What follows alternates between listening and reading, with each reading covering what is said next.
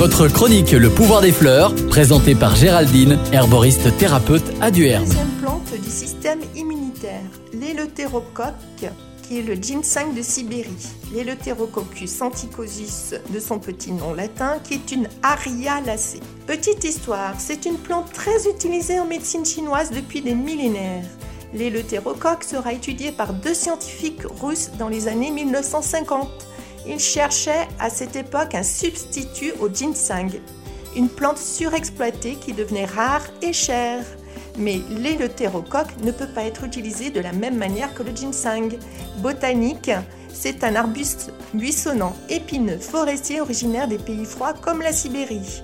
Il peut atteindre 2 mètres de haut. Il produit une forte quantité de racines ridées. Sa tige porte des feuilles palmées et longuement pétiolées recouvertes sur les deux faces d'épines. Ses fleurs sont regroupées en ombelles de couleur jaunâtre et violacée. En herboristerie, on utilise ses racines qu'on prélève à l'automne.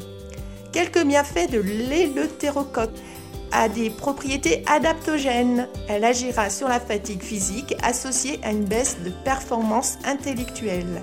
Elle préparera une épreuve sportive et elle prévient les risques d'épuisement nerveux lors d'un stress chronique.